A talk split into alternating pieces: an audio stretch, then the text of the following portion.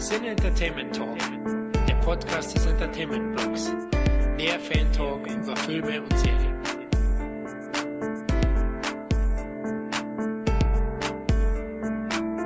Hallo und herzlich willkommen zu einer weiteren, besonderen und ganz speziellen Super Sonderausgabe des Cine Entertainment Talk Podcast hier auf dem Entertainment Blog. Ja, wie soll ich es nennen? Ähm, Sonderepisode, ähm, Special Edition, Extrablatt. Es ist ein bisschen von alledem, denn wir haben heute ein Interview mit, ja, wie soll ich sagen, Prominenz. Ne? Nachdem wir schon Top-Regisseure aus ganz Deutschland am Mikro gehabt haben, äh, wurde es einfach mal Zeit, dass wir sagen, warum in die Ferne schweifen, wenn das Gesuchte doch so nahe liegt. Und bevor ich jetzt noch weiter irgendwelche Plattitüden von mir gebe, ich bin, wer mich nicht erkannt hat, Dominik Stark und bei mir ist heute am Mikro, auf dem Sofa, auf dem Schoß, Kevin Zentler. Hallo, liebe Leute, hallo Dominik.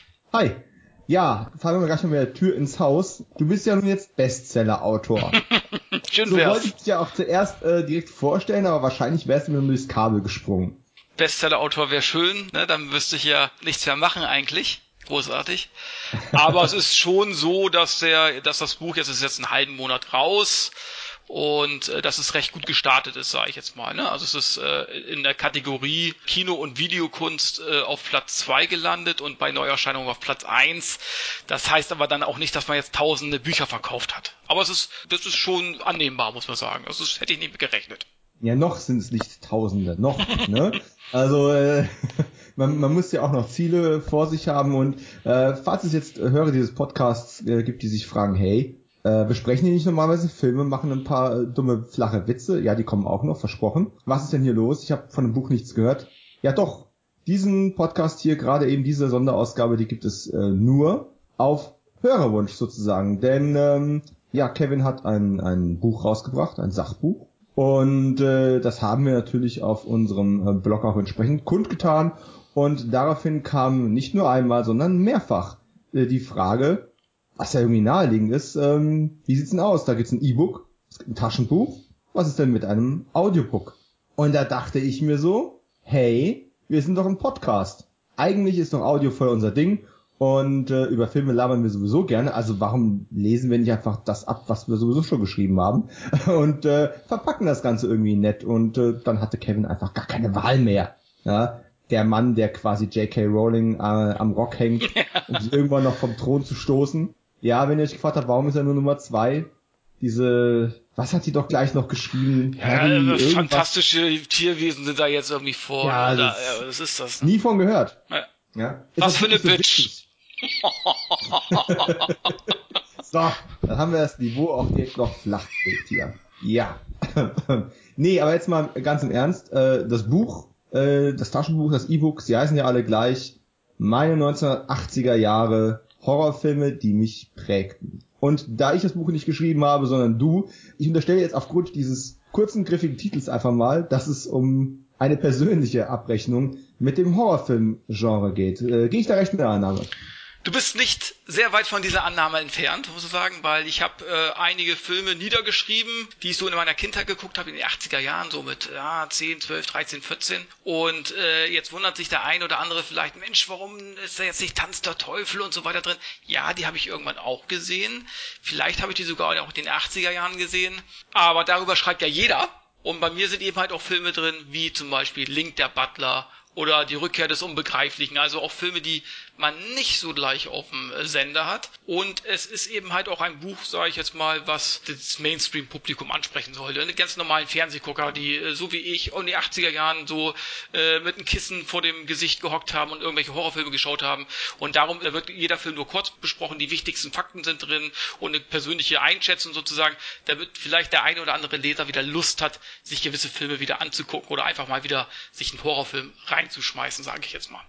Ja, um diesen Nostalgiezug einfach noch ein bisschen weiter rollen zu lassen, äh, ich bin ja durchaus äh, im Alter sehr nah an dir dran und äh, ein riesen Horror-Fan und Horror-Gucker, wobei ich tatsächlich auch viele Filme erst später geschaut habe, denn meine Mutter hat diese FSK-Kennzeichnungen durchaus relativ ernst genommen ähm, und das deutsche Fernsehen ja auch, also viele Dinge sind ja tatsächlich dann auch einfach gekürzt gelaufen, gar nicht gelaufen oder unendlich ähm, spät am Abend. Und Ich weiß nicht, ob dir das auch so gegangen ist, aber äh, es gab ja damals noch sowas wie Fernsehzeitungen, ne? Nicht jeder hat irgendeine Fernsehprogramm-App auf dem Handy gehabt, äh, das war alles nicht vorstellbar.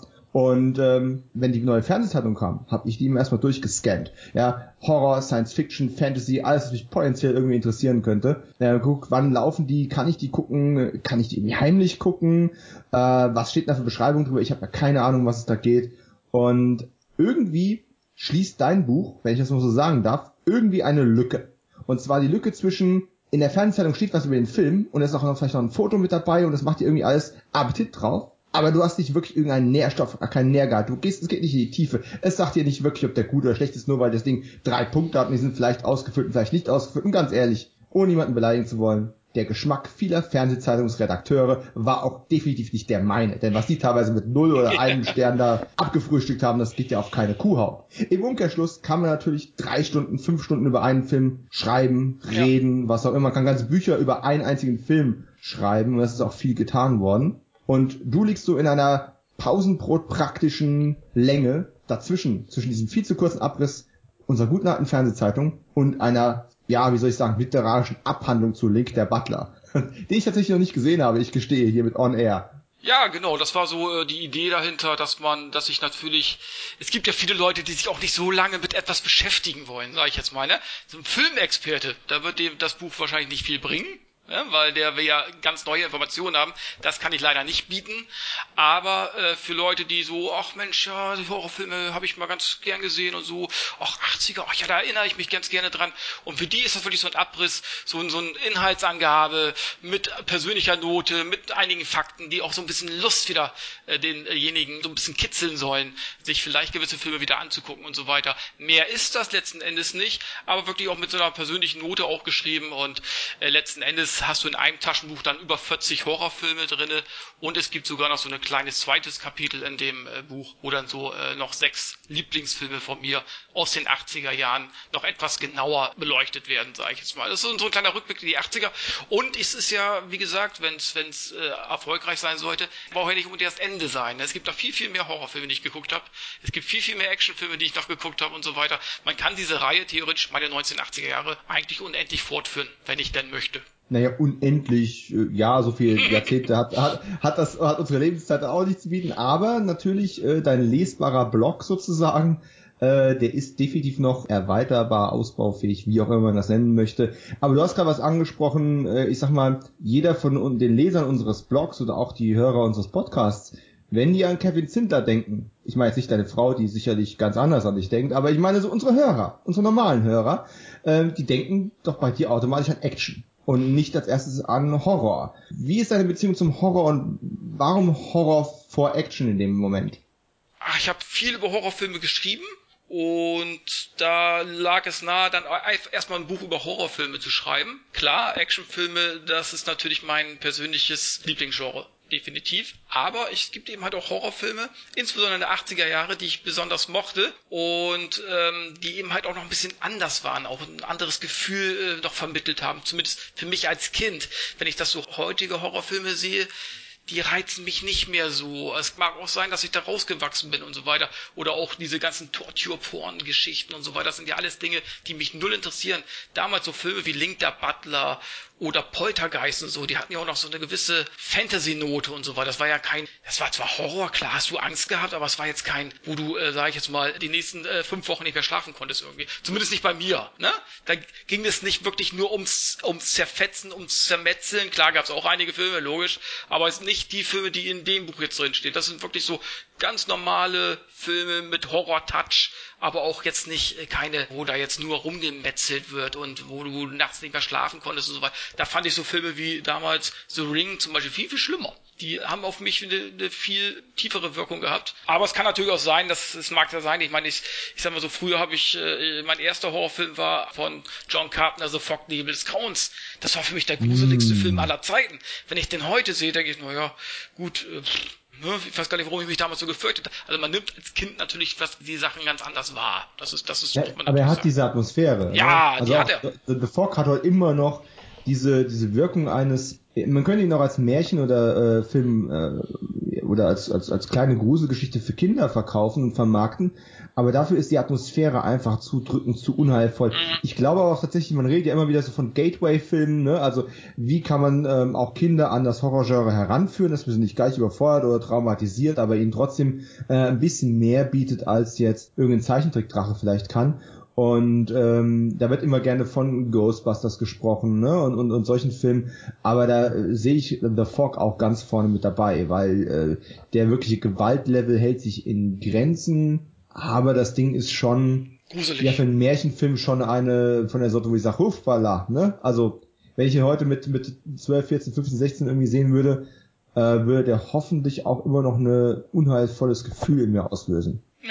Auf jeden Fall, ne? Und das haben eben halt viele Filme der 80er, ohne da jetzt äh, das zu sehr äh, zu übertreiben einfach, ne? Wie gesagt, die Filme habe ich dann mal niedergeschrieben. Ich könnte jetzt zum Beispiel nicht mehr über Filme der 90er oder Horrorfilme der jetzigen Zeit schreiben. Da hätte ich einfach, klar gibt's da auch noch gute Sachen, keine Frage, gucke ich mir auch an. Aber da hätte ich jetzt nicht mehr so viel Lust drüber zu schreiben, ehrlich gesagt. Hm. Ja, ich bin ja tatsächlich so ein bisschen äh, ein bisschen später in das Genre reingerutscht, wie gesagt, wegen der Altersregulation im Hause Stark.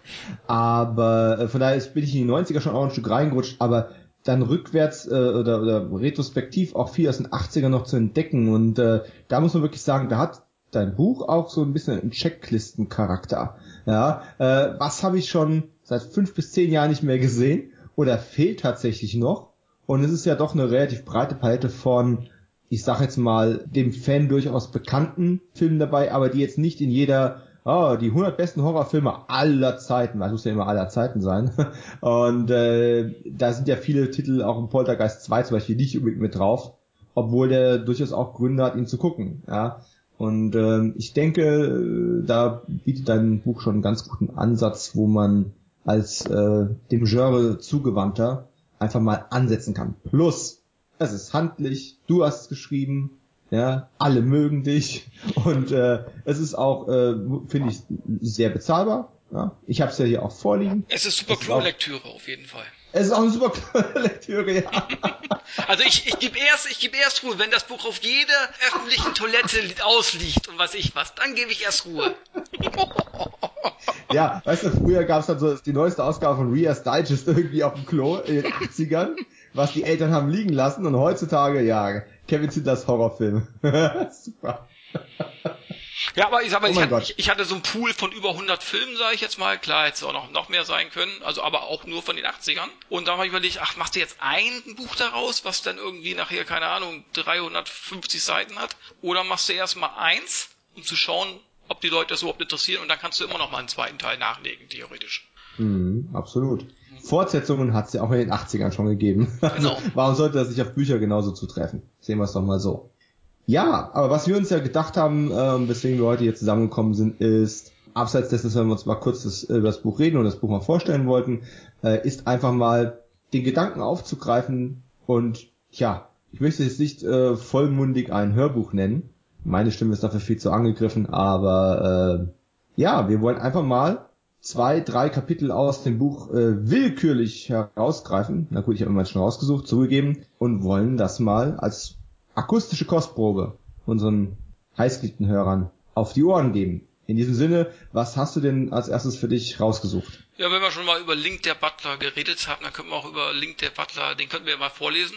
Weil ich glaube, den kennen viele nicht und der ist, glaube ich, auch out of print. Den gibt's, glaube ich, auch gar nicht mehr.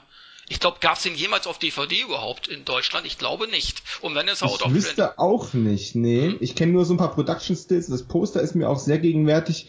Äh, ich habe das ja, äh, ich habe deine Rezension ja gelesen und äh, habe dann ja verdammt, ja. Der ist gut. Müsste ich mir eigentlich mal. Das ist, das ist tatsächlich der einzige kleine Wermutstropfen, ne? So ein Buch weckt natürlich auch Begehrlichkeiten. Ja, da hört man von Nick, der Butler will den gucken. Und dann muss man jetzt erstmal wieder, keine Ahnung, den wunderbaren Leuten von Turbine oder Koch Media oder Wicked Vision auf den Kranz gehen, bis irgendeiner von denen die Lizenz holt und diesen Film mal rausbringt. Ich hatte auch die Idee, vielleicht erst noch hinzuschreiben, was für Editionen gibt es von jedem Film? Ist der Uncut? Gibt es den in Deutschland? Nur ist das Buch dann in zwei Jahren ja gar nicht mehr up to date vielleicht. Weißt ja. du, das hatte, ja. hatte ich so die Angst. Das ist, glaube ich, eher was für Magazine oder andere Filmbücher. Das ist, glaube ich, nichts für ein Taschenbuch. Das war auch mal die Überlegung. Ich glaube, die hatten wir, glaube ich, zusammen mal, ne? Mm, und, wir haben äh, darüber gesprochen. Äh, ja. Es ist einfach dann nicht mehr up to date. Wenn du das in zwei Jahren liest und dann sagt, da steht da drinne, gibt's in Deutschland nicht und der andere, wir haben schon eineinhalb Jahre in meinem Regal stehen. Weißt du, das ist, ist, ist dann blöd irgendwie, dachte ich mir. Ne? Das war, glaube ich, die richtige Entscheidung so. Finde ich auch. Und äh, tja, dann ohne jetzt äh, weitere große Anmoderation, hier kommt der Mann der Stunde, Kevin Zindler, mit einem Auszug aus meine 1980er Jahre Horrorfilme, die mich prägten, mit Link der Butler. Link der Butler von 1986 von Richard Franklin, Drehbuch Everett de Roche, äh, Musik Jerry Goldsmith, Produktionsfirma Canon Group und Zorn Emi Screen Entertainment. Deutschland Kinostart war der 15.01.1987, der amerikanische Start war der 3.10.1986. Einspielergebnis in Amerika 1.720.450 Dollar, leider sehr wenig. In Deutschland sind die Besucherzahlen leider unbekannt. Darsteller die wunderbare Elizabeth Shue und Terence Stamp.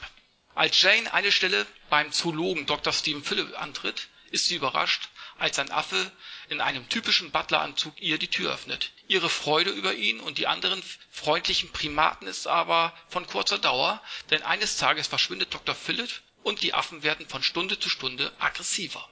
Link der Butler ist ein unterhaltsamer und mit seinen limitierten Mitteln gut gemachter Horror-Creature-Streifen, dessen Drehbuch von dem australischen Genrespezialisten Everett de Roche geschrieben wurde. Der erfahrene Regisseur Richard Franklin, der mit Psycho 2 1983 ein grandioses Sequel ablieferte, spielt gekonnt mit dem Baustein des Tierhorror. Der bekennende Alfred Hitchcock-Fanatiker hat sich viel von seinem Vorbild abgeschaut. Stilistisch als auch visuell erinnern einige Einstellungen in der Tat an den Meister des Suspense und der Score von Jerry Goldsmith ist eine kleine Liebeserklärung an Bernard Herrmanns Kompositionen für Hitchcocks Psycho (1960). Franklin lässt die Geschichte und den Figuren viel Zeit, um sich zu entwickeln. Das Szenario wirkt nie gehetzt und steuert auf einen schillernden Höhepunkt hin.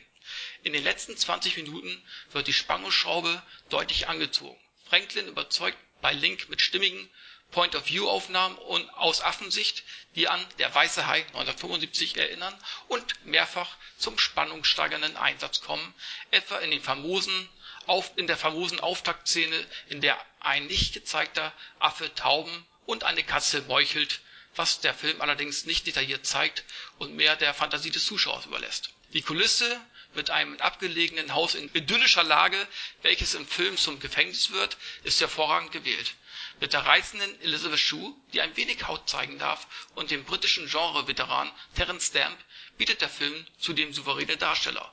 Jedoch stiehlt Affe Link allen die Show. Ein großes Lob an Ray Berwick, der als Tiertrainer engagiert wurde und hervorragende Arbeit geleistet hat. Die zeitgenössischen Kritiken fielen weniger wohlwollend aus.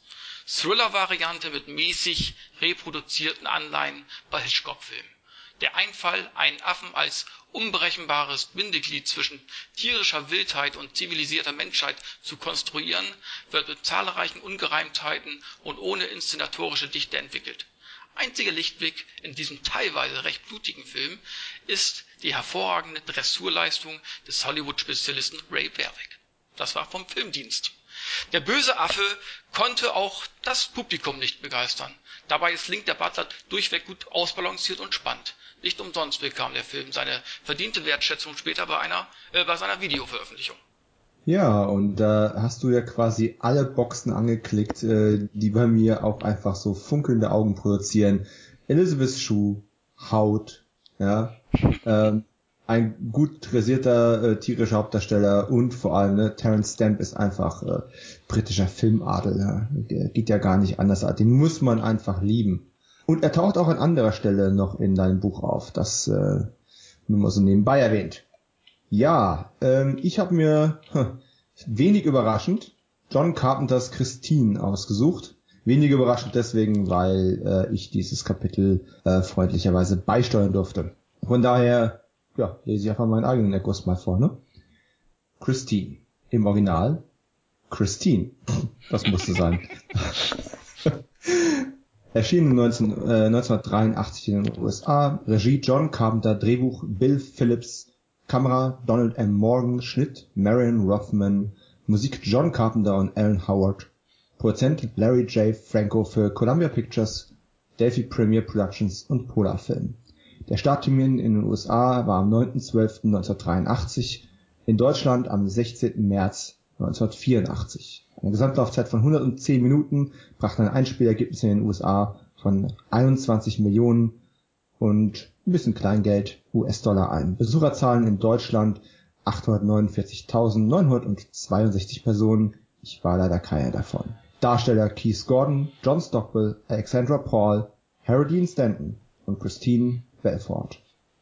Arnie ist an der Schule ein unbeliebter Außenseiter mit nur einem guten Freund, dem Sportstar Dennis. Eines Tages entdeckt er einen schrottreifen Oldtimer namens Christine, den er kauft und liebevoll wieder aufarbeitet. Arnie ist wie besessen von Christine, worunter schnell auch seine neue Beziehung zur Schulschönheit Lee, seinen Eltern und auch Dennis leidet. Als Schulschläger Christine demolieren, sehen diese bald als Licht am Ende des Tunnels Christines Scheinwerfer aufflammen. Im Jahr 1982 ging ein Mann eine symbiotische Beziehung mit einem außergewöhnlichen Auto ein. Was klingt wie eine Kurzbeschreibung für John Carpenters Christine, ist eigentlich die Prämisse der sehr erfolgreichen TV-Serie Knight Rider 1982 bis 86 mit David Hasselhoff, der in einem modifizierten schwarzen Pontiac Firebird Trans Am, der unter anderem ein Bewusstsein hat und sprechen kann, auf Verbrecherjagd ging Generell sind Stil und kraftvolle Automobile tief mit der modernen amerikanischen Kultur verwurzelt und gerade die 70er und 80er Jahre sind reich an verschiedenen Inkarnationen von Autofilmen. Im 21. Jahrhundert hat dies unter anderem die Fast and Furious Reihe wieder erfolgreich aufgegriffen. Üblicherweise ist die Beziehung zwischen Mensch und Auto dabei eine harmonische, fast liebevolle. Eine gewisse unausgesprochene Liebe findet sich auch in Christine, doch es wäre keine Buchadaption von Horrormeister Stephen King wenn diese Liebe keine düsteren Formen annehmen würde.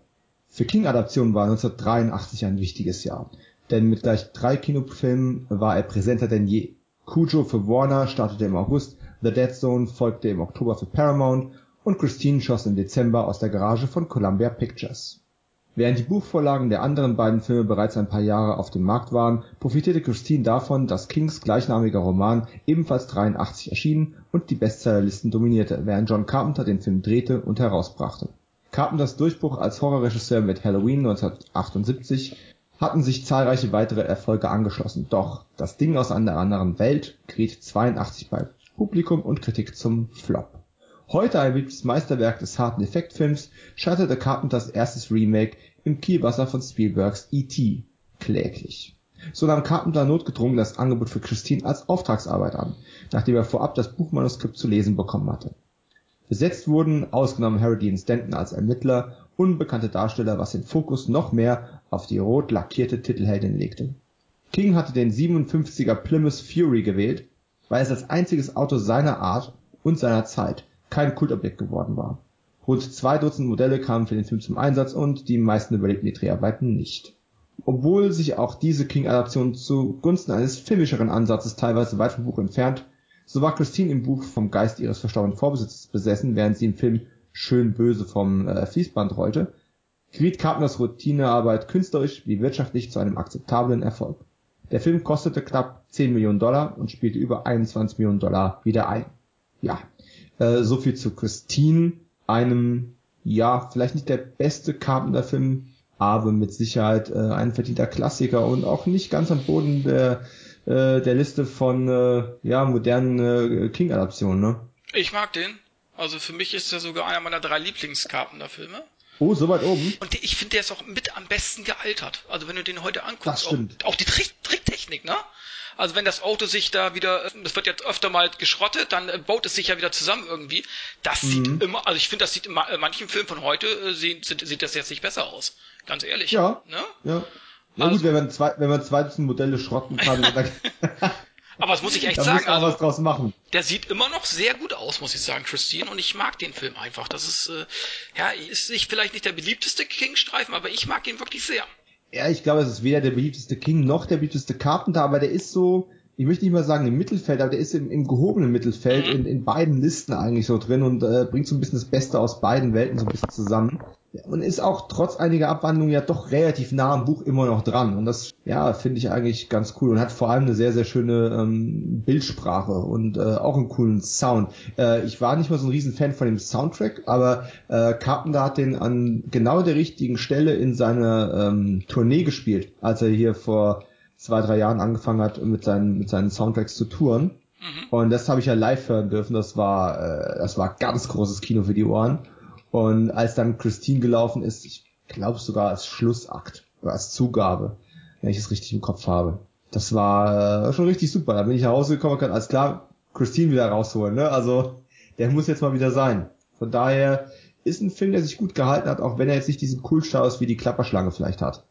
Ja, das stimmt, das stimmt. Also Klapperschlange ist meine Nummer eins neben das Ende eigentlich. Oh, ich dachte, jetzt kommt Klapperschlange 2. Nee, der muss ich dann sagen, oh, der ist, weil das ist jetzt auch kein schlechter Film, ne?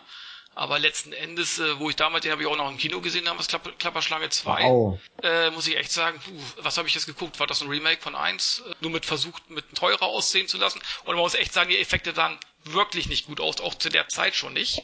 Nee. Nee, ne, ist aber, so, Aber, also- aber ich fand den charmant, der war witziger Ja, er- und der war irgendwie auch spritziger und ich finde, der hat was. Der wird eigentlich, finde ich, zu Unrecht geprügelt, nur weil er quasi dasselbe nochmal macht mit einer anderen Akzentuierung, ne? Also ich, ich habe mit, mit dem Film auch meinen Frieden gemacht. Ich mag ihn, aber natürlich kommt er natürlich nicht an eins ran, aber äh, ich mag ihn trotzdem. Es ist immer noch ein sehr unterhaltsamer Film. Du bist ja ein Actionfilm-Konnoisseur sozusagen und von daher mein Vergleich, den ich dabei immer ziehe und äh, dafür wird mich jetzt jeder Carpenter-Fan ähm, in Gedanken zumindest mal steinigen. Äh, ich ziehe immer den Vergleich zu El Mariachi und Desperado. Weil Desperado ist im Grunde auch zu 70% ein Remake der Motive und, äh, und, und, und Thematiken von El Mariachi. El Mariachi ist der billigere Film, aber sicherlich der künstlerisch wertvollere und der vielleicht filmhistorisch bedeutendere Film, oder zumindest in der Vita von äh, Robert Rodriguez.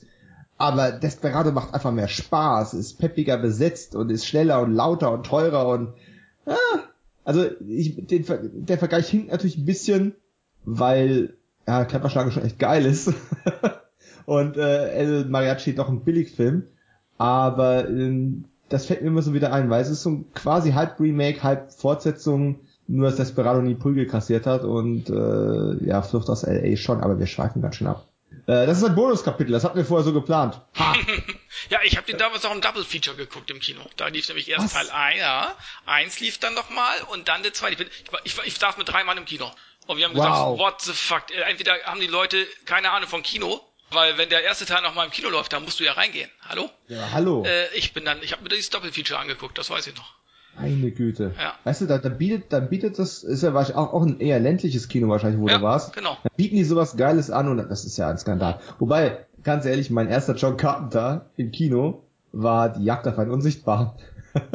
und wir saßen auch mit dreimal in dem Kino drin. Habe ich auch im Kino gesehen. Ich, als früher hat man sich ja alles im Kino angeguckt, in den 90ern und so weiter. Da bist du wirklich äh, ins Kino gegangen, bist danach zur Disco. Da hast du dir, ich meine, jetzt gehe ich drei, vier Mal im Jahr im Kino. Früher Ja, bin klar. ich ja bestimmt pff, 50 Mal oder so. Ne? Also Ja, da hast du dir also- alles angeguckt.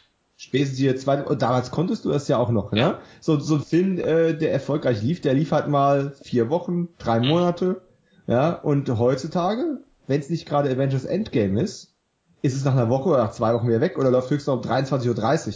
Ja, Ja, genau. entschuldige, ich habe Familie, ich kann um 23.30 Uhr nicht mehr so ins Kino rennen. W- Wann willst du zum Beispiel halt Chucky gucken? Da habe ich gar keine Möglichkeit dazu. Du bist nicht irgendwo um 23.30 Uhr samstags äh, nach Bremen ins Kino fahren wahrscheinlich irgendwo. Weißt du? Also Man muss sich gewisse Events schon einplanen. Ich habe es für die äh, für die Avengers tatsächlich ins Kino geschafft. Ich werde äh, dieses Jahr habe ich mir fest vorgenommen für den neuen Tarantino raff ich mich auf und gehe ins Kino. Das äh, das ist ein Film, der ist fürs Kino gemacht. Das muss einfach ja, den sein. will ich auch im Kino sehen, ja. Ja, aber ansonsten wird das ähm, ja wird's echt knapp und düster. Ja, ich meine, hey, zum Glück Rambo 5 kommt noch und zum Glück haben wir ein Live-Event rundherum geplant mit Live-Podcast, dass ich eine Chance habe, den Film auch tatsächlich zu sehen.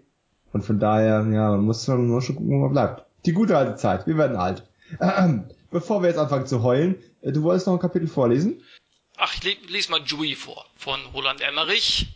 Von 1985. Drehbuch Roland Emmerich, Thomas Lechner, Hans J. Haller. Kamera Egon Verdin. Schnitt Karl Kolpert und Alan Toymerjan. Musik Hubert Bartolomeo, Paul Gilrath, Junge, Junge, das sind Namen. Produzent Hans Emmerich, Willi Segler, Starttermin USA 27.12.1985, deutscher Kinostart 21.11.1985, Gesamtlaufzeit 98 Minuten, die dem Kino in Amerika 600.000 Dollar eingespielt haben nicht wirklich viel, und Besucherzahlen in Deutschland 407.648. Darsteller Joshua Morell, Eva Krill, Tammy Shields, Jan Zierold und Jerry Hall. Plötzlich klingelt sein rotes Spielzeugtelefon. Ultra gleißendes Licht lässt es gespenstisch neongrell im dunklen Zimmer aufleuchten. Das Spielzeug erwacht zum Leben und Dewey telefoniert mit seinem toten Vater. Die Tür zu einer anderen, fantastischen Dimension steht offen. Dewey entwickelt übersinnliche Kräfte, doch eine heimtückische Bauchrednerpuppe lockt Dewey und seine Freunde in eine unheimliche Falle. Bedrohliche Geister lauern überall. Was als aufregendes Spiel begonnen hat, nimmt bald erschreckende und gefährliche Ausmaße an. Nur Dewey kann dem ein Ende setzen. Er lässt sich auf das riskante Abenteuer ein sein Name steht für Weltuntergangsszenarien, welche die Kinolautsprecher zum Erdbeben bringen. Roland Emmerich. Ab Mitte der 1990er Jahre landete er landete der Spielberg aus Sindelfingen diverse Blockbuster-Erfolge wie Independence Day. Doch auch der gebürtige Schwabe musste klein anfangen. Nachdem er mit seinem Abschlussfilm an der Hochschule in München das Arche Noah-Prinzip eine Menge Aufmerksamkeit erlangt hatte, drehte er Joey, welcher für den internationalen, äh, internationalen Markt konzipiert war und teilweise in Amerika entstand. Joey ist eine Mischung damaliger Erfolgsfilme, eine Aneinanderreihung gängiger Erfolgsformeln, die aber streckenweise funktionieren und mit denen er auch einige atmosphärische Ausrufungszeichen setzen konnte. Der Regisseur trat kritischen Stimmen, die vom Abkupfern sprachen, recht locker entgegen in Dewey habe ich sehr viel, sehr viel zitiert. Das ist ein Film, der eigentlich nur aus Zitaten besteht. Angst davor, dass es da und dort mal Ähnlichkeiten zu anderen Filmen gibt, habe ich überhaupt nicht. Man hat in Deutschland einfach zu viel Angst davor, etwas nachzumachen. Nichts wird neu erfunden, nur neu erzählt. Roland Emmerich. Trotz etlichen Déjà-vu-Erlebnissen und dramaturgischen Schwächen, die sich wie ein roter Faden durch Emmerichs Streifen ziehen, schafft es der deutsche Hollywood-Import immer wieder, seine Filme für das Publikum trotzdem unterhaltsam zu gestalten, was in erster Linie den Effekten und Schauwerten im Allgemeinen zu verdanken ist. Und wenn er eines ganz gewiss weiß und dies auch in den Folgejahren zuhauf unter Beweis gestellt hat, dann ist es, wie man großes Spektakelkino inszeniert. Und diese Qualität spiegelt sich bereits in Joey wider bei dem sich die US-Fassung massiv von der deutschen Fassung äh, unterscheidet.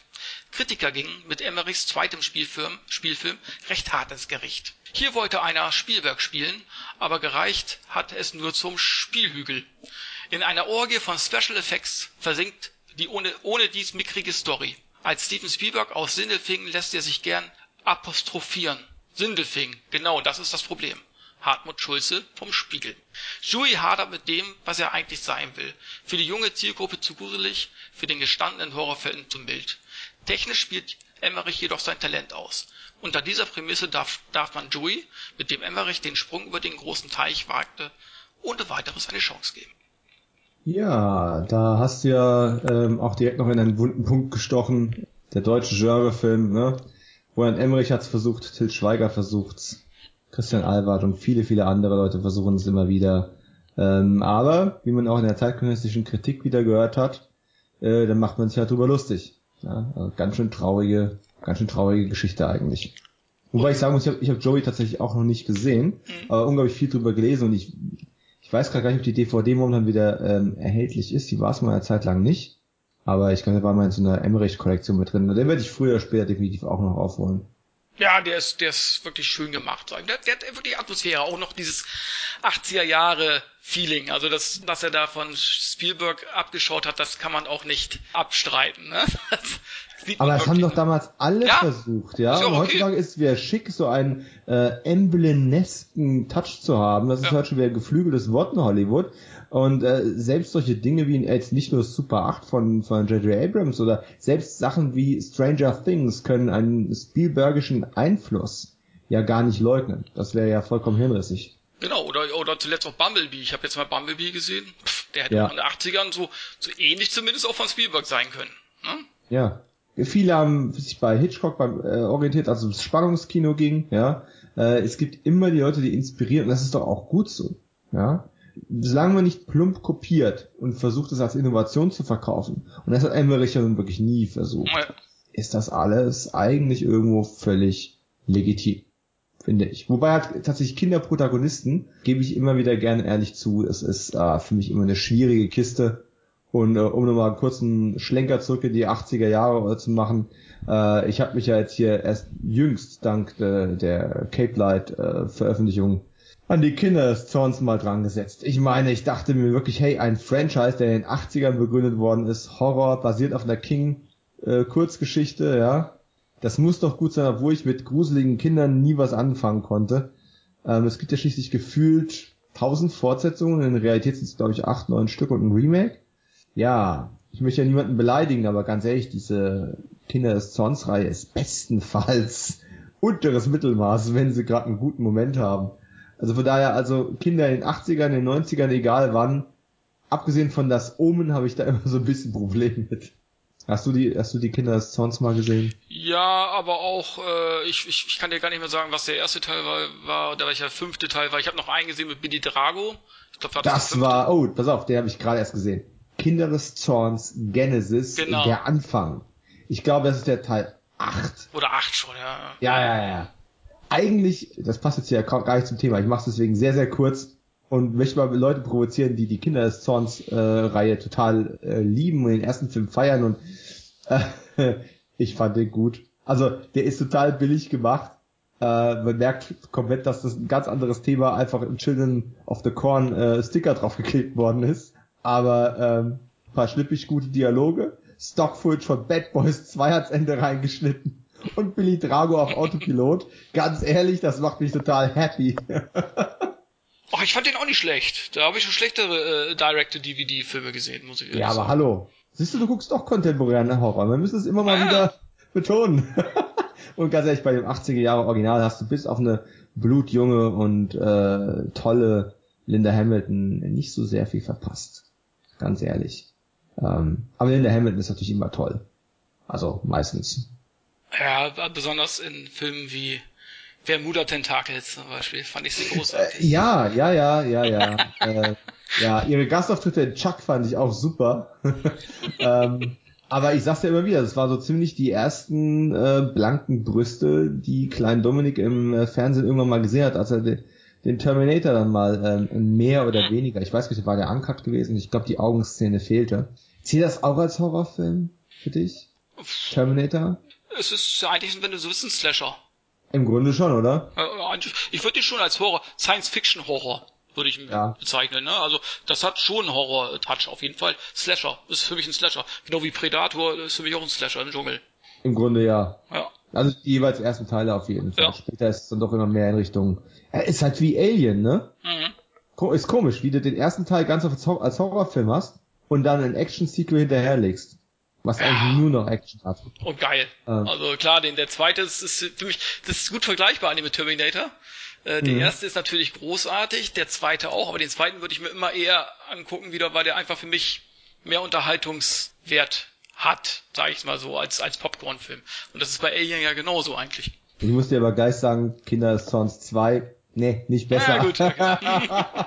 es gibt Ausnahmen der Regel. Wobei man, ey, ganz ehrlich, dieses, äh, dieses Steelbook muss man trotzdem loben. Es ist äh, toll. Also das Bonusmaterial war besser als der Film, aber es war recht unterhaltsam. Also ich finde die, sowieso die beste Horrorfilmreihe, würde ich, also die, da ich so konstant hat, war von der Qualität her, muss ich wirklich sagen, auch es ist auch die Chucky-Reihe. Die wirklich, da gibt's nicht so viele Up and Downs, sag ich mal. Die waren immer ziemlich auf einem ähnlichen Level, fand ich zumindest. Oder hat nicht Äh, so viele ich Abstürze, gebe- muss ich sagen. Ich gebe dir recht, indem ich dir widerspreche.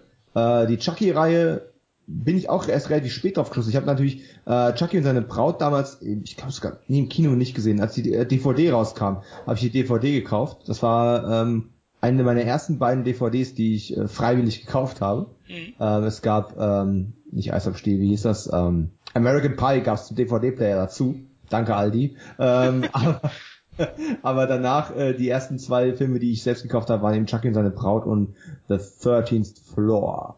Ähm, und das war mein erster Chucky-Film. Ich hatte keinen der anderen Filme vorher gesehen, nur viel drüber gelesen und habe dann so die Reihe von hinten aufgerollt. Ich muss auch ganz ehrlich sagen, die hatte durchaus ihre Ups und Downs. Also damit, das ist der Punkt, wo ich dir gerne widersprechen möchte. Aber ich finde sogar die Downs irgendwie interessant. Also äh, der Nachfolger von Chucky und seine Braut, ey, ganz ehrlich, es gibt Leute, die mögen den, aber die meisten werden sagen, das ist ein schrecklicher Film.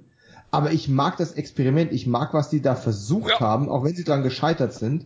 Das ist ziemlich toll. Das ist so eine Reihe, die ohne sich zu rebooten und dauernd alles über den Haufen zu schmeißen, die ihre Charaktere beibehält und nicht vergisst und ihre Storylines wieder aufgreift. Vielleicht 20 Jahre später. Und trotzdem sich stilistisch immer wieder so neu erfunden hat, dass diese Reihe irgendwie noch frisch wirkt. Und deswegen, ohne das Remake jetzt mit Füßen zu treten, das äh, bekommt ja allgemein eine relativ gute äh, Kritik weg. Und da möchte ich auch gar nicht dagegen steuern. Aber es ist für mich zu früh. Es macht für mich keinen Sinn, weil die andere Reihe, die Originalreihe noch sehr lebendig ist und sehr vital ist. Und ich bin neugierig drauf, wie es mit der weitergeht. Und die sieht ja auch nicht schlechter aus. Die sieht eigentlich, ja genau. Die, sieht Und ja einfach, die sind ja auch die ganzen, auch die ganzen äh, letzten Filme, wo man immer sagen würde, ja, die wird, der wird ja wahrscheinlich immer billiger und immer billiger. Nein, auch der letzte, wer war das? Curse of Chucky oder wie hieß der? Äh, Cult of Chucky. Kalt, der war hochwertig gemacht. Der hatte Nee, jetzt keine billige Optik oder so. Nein, das war die Palma in der Klapse mit einer Puppe. Ja. Das war super. Wie der auch mit Splitscreens und sowas gearbeitet äh, worden ist, mit Split Diopter Shots. Das ist richtig, also auch einfach handwerklich richtig gut gemacht. Originell. Und das haben leider, wenn man mal die anderen 80er Jahre, ich meine, wir wollen ja versuchen, ein bisschen so beim Thema des Buchs zu bleiben, wenn wir jetzt hier schon abschweifen. wenn wir die anderen Reihen uns angucken, die in den 80ern begonnen worden sind, die so ein bisschen einen ikonischen Status haben, sei es nun äh, Hellraiser, den Nightmare on Elm Street, äh, Halloween klammer ich mal aus, weil schon x-mal rebootet und in den 70ern begonnen worden. Ja, äh, Friday the 13th, äh, dann ist Chucky schon eigentlich so der kleine Underdog. Ja, der, der wird nie zuerst genannt, wenn es um bekannte Horrorreihen geht. Aber eigentlich, wenn man so mal die eine Durchschnittswertung über alle Teile ziehen würde, würde ich fast vermuten, der kommt ziemlich weit oben raus. Auf jeden Fall. Im Gegensatz zu, ich sag's nochmal, Kinder des Zorns. Ganz ehrlich, was hat man sich dabei gedacht? Also ganz ehrlich, ich finde die, find die Reihe jetzt auch überbewertet, muss ich ehrlich sagen. Also da gibt's wirklich bessere Horrorreihen. Aber willst du vielleicht noch einen letzten vorlesen? Oh oh. Hm, welchen könnten wir denn nehmen? Hast du einen besonderen Wunsch? Such dir einen aus. Einen vielleicht noch von deinen. Ah nee, dann haben wir alle deine Texte. Das ist ja auch. Na, ja, ich, ich, wir, wir sagen es am eher Spoiler-Alarm, ne? Also Christine war von mir und ich habe noch einen Text äh, für Hellraiser, das Tor zur Hölle beigesteuert. Und, Und du hast natürlich das alles noch super äh, Korrektur gelesen und so weiter. Also ohne dann hätte ich ja Dr. Lector. Genau, Dr. Hector. Vielleicht liest du noch vor, warte mal, welchen ich, ich, ich, ich hab's. Begierde. Ah, okay. Ja? Okay. Begierde, denn die wollen wir wecken bei euch, liebe Hörer. Begierde. Im Original The Hunger. USA 1983. Regie Tony Scott. Drehbuch James Costigan, Ivan Davis, Michael Thomas. Kamera Stephen Goldblatt. Schnitt Pamela Power. Was ein Name. Musik Michelle Rubini. Produzent Richard Shepard für die Produktionsfirma MGM und Peerford Limited. Starttermin in den USA am 29. April 1983, in Deutschland am 17. Juni 1983. Mit einer Gesamtlaufzeit von 100 Minuten kamen wir auf ein Einspielergebnis in den USA von lausigen 5,979 Millionen Dollar. Besucherzahlen in Deutschland 238.673. Darsteller Catherine Deneuve, David Bowie, Susan Sarandon und Willem Dafoe. Die Vampirin Miriam ernährt sich von dem Blut ihrer Anhänger. Als Gegenleistung sind diese unsterblich, zumindest so lange Miriam es so will. Als John eines Tages ein Sterblicher wird, bittet er die Wissenschaftlerin Dr. Sarah Roberts um Hilfe. Die will seine Geschichte zunächst nicht glauben, wird dann aber ebenfalls in den Bann der Vampirin gezogen. Die Handlung basiert auf dem Roman Der Kuss des Todes, eben im Original The Hunger, von Whitley Strieber aus dem Jahr 1981. Begierde wirkt wie ein ziemlich teurer MTV-Videoclip, wie sie in den frühen bis mittleren 80er Jahren ausgesehen haben. Wer sich auf diesen Look einlassen kann, wird rund 1,5 Stunden gut unterhalten. Tony Scotts Spielfilm Regiedebüt ist sorgfältig geplant, wunderschön orchestriert und wunderbar gefilmt. Von der ikonischen Eröffnungssequenz bis hin zum stark gefilterten letzten Schuss ist Begierde auf Hochglanz poliert. Scotts prägender Stil, welcher in den folgenden Jahren noch weiter reifte, ist hier schon ganz klar zu erkennen. Das Setdesign, die Beleuchtung und die Kostüme funktionieren fabelhaft und zementieren die Brillanz des 2012 durch Suizid verstorbenen Filmemachers. Der Soundtrack sowie der Schnitt schaffen ein echtes Produkt der Trendästhetik dieses aus filmischer Sicht wunderbaren Jahrzehnts. Im Fokus der Kritik stand damals besonders die gleichgeschlechtliche Liebesszene mit Susan Sarandon und Catherine Deneuve, über die Susan Sarandon im Dokumentarfilm The Celluloid Closes (1995) folgende Sätze sprach: „ Man muss nicht betrunken sein, um mit Catherine Deneuve schlafen zu wollen, egal welche sexuelle Orientierung man vorher hatte. “(Susan Sarandon) Leider fand Begierde nicht sein Publikum, denn mit knapp sechs Millionen Dollar Einspielergebnis am US-Box-Office floppte der Film gewaltig. Auch bei der Kritik wurde der kommerzielle Misserfolg gemischt aufgenommen. Das harte Style over Substance und das Suhlen in Ausstattung und Schnitttechnik anstatt in Dialog und klassischer Narration machte es schwer für den Videoclip-Ästhetiken bedienenden Film, seinen Platz zu finden. Über die Jahre und im Kontext der sich parallel verändernden Sehgewohnheiten der Zuschauer zusammen mit dem anhaltenden Siegeszug von MTV sorgten schließlich dafür, dass Begierde doch noch eine Kultgefolgschaft begeistern konnte als Mitte der 1990er Jahre schließlich Serien mit übernatürlichen Elementen dank bezahlbarer Computertricktechnik boomten, war die richtige Zeit gekommen, Begierde ein zweites Leben in Form einer Serie einzuhauchen. Tony Scott begleitete die Serie als Executive Producer zusammen mit seinem Bruder Ridley über ihre gemeinsame Firma Scott Free. Von der Serie wurden von 1997 bis 2000 zwei Staffeln produziert, wobei Tony Scott jeweils die erste Episode selbst inszenierte. Für die Serie entfernte man sich inhaltlich vom Kinofilm, blieb ihm aber stilistisch treu. Die düstere, jeweils halbstündige Anthologie voller Erotik und Horror erzählte Geschichten der Begierden und hatte in der ersten Staffel Terence Stamp als Gastgeber. In der zweiten Staffel führte Sänger David Bowie, der Star des Kinofilms, durch die dunklen Geschichten. Abseits dieser Spätfolgen hatte die Produktion von Begierde noch einen deutlich unmittelbareren positiven Nebeneffekt für Tony Scott. Das gewiefte Produzentenduo Jerry Bruckheimer und Don Simpson liebte Begierde. Daraus resultierte eine langjährige Zusammenarbeit, die mit dem Erfolgsfilm Top Gun 1986 ihren Anfang nahm. Der Rest ist Filmgeschichte. Ja, ich denke, das war eine ganz gute Wahl, denn ähm, die Begierde oder The Hunger TV-Serie habe ich damals im Fernsehen gesehen und natürlich heute von HBO verwöhnt und äh, ist es alles vergleichsweise harmlos. Aber der Gewaltlevel und äh, die nackten Tatsachen, die man da geboten bekommen hat, die waren äh, für die Mit-90er schon durchaus heftig. Und ich habe mir die sogar auf DVD auch zugelegt vor nicht allzu langer Zeit, diese, ähm, diese zwei Staffeln, habe mal wieder angefangen da reinzuschauen. Es wirkt ein bisschen wie ein Relikt aus einer anderen Zeit, aber durchaus immer noch relevant und ähm, ja, irgendwie faszinierend, fesselnd. Ja? Also wer so gewisse Stilistiken in, ähm, ja, wie heißt wieder, American Horror Story mag, der wird sich bei The Hunger äh, auch zu Hause fühlen. Das gilt sowohl für den Film als auch äh, für die Serie. Ne? Hast, aber den hast du nicht im Kino gesehen, oder? Nee, den habe ich äh, auf Videokassette noch gehabt hier. Oh. Und ich weiß gar nicht, gibt's den auf DVD? Ich hm. bin mir fast auch schon nicht sicher. Bin mir auch gerade nicht sicher, nein. Aber ich habe den damals, habe ich den gesehen? Im Fernsehen? Und ähm, jetzt war ich zwar kein zeitgenössischer Kritiker, aber ich hatte definitiv auch nichts dagegen, Susan Sarandon und Catherine Deneuve, ähm, äh, nö.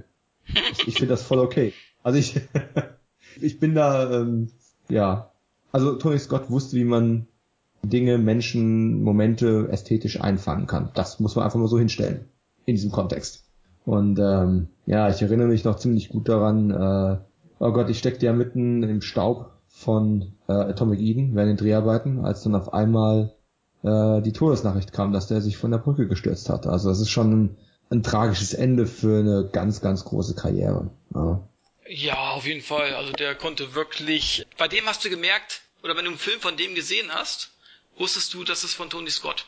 Das gibt's ja. auch nur so viele Regisseure gibt's auch nicht auf der Welt, wo du sofort den Stil erkennst. Und das hast du bei dem auf jeden Fall erkannt. Das stimmt, ja. Ja, es ist, ist wie bei Karten im Endeffekt, mhm. ne? Du hast genau. so gewisse Leute, die haben einfach ihren Stempel im Guten wie im Schlechten. Ja, manchmal steht ihnen ihr Stil ja auch ein Stück weit im Weg. Und äh, Kritik und Publikum waren ja damals für den Stil von ähm, Tony Scott auch noch nicht bereit. Und heutzutage sieht man es ähm, ja mit Sicherheit anders. Aber das war damals und das kann man nicht mehr ungeschehen machen. Ne? Das Ding aus einer anderen Welt oder The Thing ist ja heute auch ein Klassiker und äh, nicht der Flop, der es damals gewesen ist, der Carpenter fast die Karriere gekostet hat. ja, wo ich auch sage, äh, gut, der wird als Flop betitelt, aber hallo, ich meine, der hat in Deutschland, ich glaube, über zweieinhalb Millionen Zuschauer, The Thing. Ja. Und in Amerika hat er auch immer noch über 20 Millionen eingespielt. Also der hat ja keine 50 Millionen gekostet oder so. Der Ja, wird ja, der- klar wird er als. Enttäuschung, wird er als Enttäuschung gesehen, ne? Aber weltweit wird er sicherlich auch sein Geld gemacht haben. Aber er, er, war, er war schon sehr verrufen. Ja, wegen der stimmt. Brutalität. Ja, Weil es ist, ein, es ist ein Film, der nicht wie äh, Reanimator schon so als ja als blutfest daherkommt. Äh, Im ganzen Look, im, das Posterdesign, der Trailer und so weiter und so fort. Äh, man kannte das Original schon. Auf die so eine Effektorgie war kein, wahrscheinlich keiner vorbereitet. Oder zumindest nicht das Pu Publikum, das der Film angelockt hat. Ich, Und, ich glaube auch, ähm, die Leute haben was anderes erwartet. Die dachten, jetzt kommt so ein, so ein Weltraumfilm, so ein Weltraummonster, so ein bisschen Alien-mäßig, weißt du? Und das ja, war ja oder ein einfach ganz schöne anderes. Ne? Genau. So, oh, Ne? Aber das ist Ist ja, Spannung. ist ja mehr so ein Psycho-Thriller in so einem, ja, was ist das denn? So eine, so eine Station. Und wer ist der Killer letzten Endes? Weil am Anfang wissen sie es ja letzten Endes noch gar nicht. Jeder ist ja, Ja. verdächtigt. Und äh, da haben sich, glaube ich, das ist, ist schon nicht so aufs Mainstream, so finde ich, so äh, ausgelegt, das Ganze. Das kann man dann schon verstehen, dass das jetzt keine Massen an Leuten angezogen hat, letzten Endes. Nee, man, man könnte wahrscheinlich eine Mainstream-Fassung daraus machen, indem Ja. man einfach alle Gewaltspitzen rausnimmt, äh, die einmal so unerwartet getroffen haben, aber dann wäre es halt eben auch nicht mehr der Film und hätte nicht mehr den Einfluss, ähm, den er im Endeffekt auf die Popkultur und auf, auch auf Filmemacher, Kreative äh, gehabt hat. Ja. Also von daher, irgendwie ist doch alles gut so. Manchmal brauchen Filme halt einfach, haben halt eine Halbwertszeit von 10, 20 Jahren, bis sich wirklich herauskristallisiert, was in ihnen steckt. Und Begierde, das google ich definitiv gleich nochmal, ob es den nicht zwischen auf DVD, aber ich, ich befürchte, den gibt's gerade nicht. Aber wenn, dann wird's langsam mal Zeit. Also hey, Also einige Filme in diesem Buch gibt's nicht auf DVD in Deutschland. umso schlimmer. Und Umso trotzdem mache ich euch heiß drauf in dem Buch. Ihr müsst euch das irgendwie besorgen. Kinder, wenn ihr das jetzt hört, bestellt Kinder. auf Amazon. Heimlich. und, und lest es mit einer Taschenlampe unter der Bettdecke, wenn die Eltern denken, ihr schlaft. Haben wir auch so gemacht. ja, ähm, ich denke, wir, wir wollten es ja, wir wollten ja nur einen kleinen, wie sagt man so schön, eine kleine Sneak Peek in das Buch geben und äh, wir hoffen, das ist uns gelungen. Vielen Dank, dass du es geschrieben hast. Vielen Dank, dass ich einen äh, kleinen, bescheidenen Beitrag dazu leisten durfte. Ja, ich bedanke mich auf jeden Fall nochmal auf diesem äh, Wege äh, bei dir Ah. jetzt. Für, da, für die viele Arbeit, die viele Stunden, die du reingesteckt hast. Ah. Dann danke ich auch nochmal Florian, der auch noch äh, ein, zwei Texte einge, äh, beigesteuert hat. Und äh, dem Matthias Bogner für das coole Cover, wie ich finde. Und Übrigens, Peter Osterried, Peter Osterried, der mich in Amazon-Fragen unterstützt hat. Das ist genau mein Videorekorder übrigens, ne? Ich habe immer noch Ja? einen von genau der Marke. Es ist Magie. Ich kann es nicht erklären. Matthias Bogner. Woher wusstest du das? ja, nee, ähm, ist ein tolles Ding. Lest euch durch. Auf dem Klo ist äh, vom Autoren höchstpersönlich abgesegnet. Auf jeden Fall, Und- das ist Klolektüre. Ne, das ist ja, ich meine, du kennst ja diese, die anderen Filmbücher, die wir ja auch so lieben, diese fetten Dinger, Mhm. die da drei, vier Kilo, die kannst du ja nicht immer aufs Klo schleppen. Nee. Wo willst du die ablegen? Wo was ist da alles?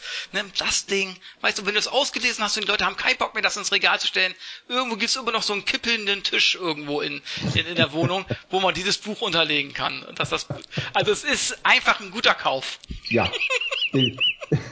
Das sind die, das sind die best investierten äh, Handvoll Euro, äh, die man in dem Monat machen kann. So. Das sagen wir jetzt einfach, um das anzutreiben, um die Rowling doch noch auf den Thron zu stoßen. Ähm, ja, nach müde kommt blöd. Deswegen äh, beenden wir unser kleines Hörbuchexperiment an dieser Stelle. Danken für die Aufmerksamkeit. Ähm, schaut gerne äh, vorbei bei Amazon und holt euch das Teil. Und äh, nochmal kleine Erinnerung. Am 4.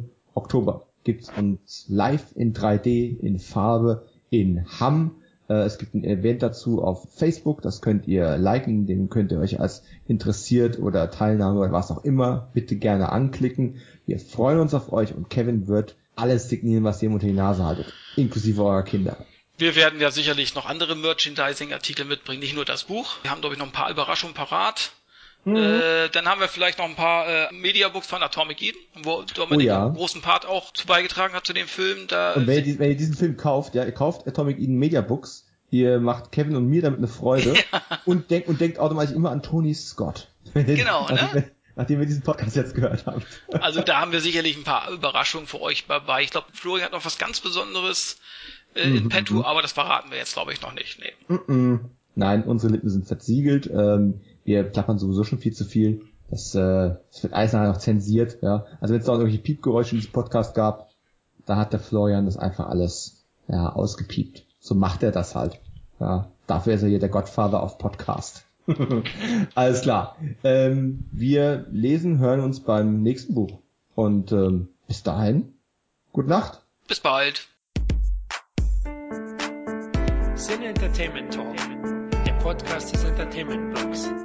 Mehr Fan Talk über Filme und Serien.